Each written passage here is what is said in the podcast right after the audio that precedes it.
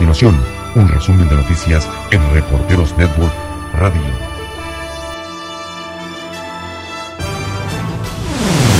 Jeff Bezos, el hombre más rico del mundo, anunció que invertirá parte de su fortuna para hacer frente a la emergencia climática. Bajo una iniciativa que llamó Bezos Air Fund, el magnate pondrá 10 mil millones de dólares al servicio de la ciencia y el ecologismo. Las autoridades de Egipto pusieron en cuarentena a cerca de 300 egipcios evacuados desde la ciudad china de Wuhan, epicentro del brote del nuevo coronavirus, a su llegada al aeropuerto de la ciudad de Marcha Matru. El presidente de Rusia, Vladimir Putin, nombra a Sergei Melik Bagdasarov como embajador de Rusia en Venezuela. En Afganistán, al menos cinco soldados murieron como consecuencia de un ataque ejecutado por los talibanes contra un puesto de control ubicado en la provincia afgana de Kanduz, confirmó el Ministerio de Defensa de Afganistán. Piloto de NASCAR Ryan Newman se encuentra grave tras sufrir un accidente en Daytona. Cuando iba como líder en la última vuelta de las 500 millas de Daytona de NASCAR, el lunes 18 de febrero, Ryan Newman se vio involucrado en un fuerte accidente en el que su auto salió volando y se volteó varias veces. La carrera en el Daytona International Speedway en Florida se pospuso del domingo al lunes debido al mal tiempo. En China se desploma en un 80% el tráfico aéreo en las principales terminales. Líneas aéreas de todo el mundo han respondido al brote de coronavirus suspendiendo los vuelos hacia y desde China, lo que ha interrumpido severamente los viajes de turistas y ejecutivos de negocios en uno de los mercados de aviación más activos del mundo. En México, el gobierno ofrece recompensa para ubicar a la mujer que secuestró a una niña que día después apareció muerta.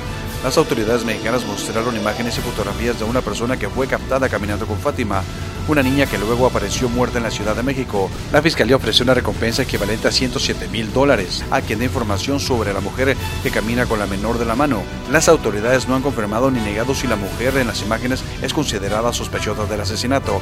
Hasta el momento, las autoridades solo han confirmado que cinco personas rindieron declaraciones como testigos. Entre lágrimas, indignación y coraje, el lunes 17 de febrero se vio el cuerpo de la pequeña Fátima en su casa. En Colombia, siete personas murieron cuando un vehículo de transporte público explotó la noche de lunes en el departamento de Cauca. El comandante del ejército general Jorge Hoyos descartó que se trate de un atentado terrorista y dijo que la explosión es un incidente insólito que está bajo investigación y explicó que las siete personas que murieron viajaban dentro de un vehículo de transporte público que explotó y que cubría la ruta del Pasto hacia Cali. También resultaron heridas las personas que viajaban en los autos situados delante y detrás del vehículo que estalló. En Estados Unidos, los Boy Scouts se declaran en bancarrota en medio de cientos de demandas por abuso sexual. Como resultado de la presentación de bancarrota, se suspenden todos los litigios civiles contra la organización. En Guatemala, el presidente Alejandro Yamatei ordenó la expulsión de tres líderes indígenas ecuatorianos. Según él, estaban haciendo trabajo político, además de estar ilegalmente en el país, y agregó que las autoridades ecuatorianas pidieron que los regresen por tener causas pendientes en su país. Jaime Vargas, presidente de la Confederación Nacional Indígena de Ecuador, y los dirigentes Luisa Lozano y Apahuaki Castro son los tres líderes indígenas ecuatorianos que fueron expulsados de Guatemala el sábado 15 de febrero.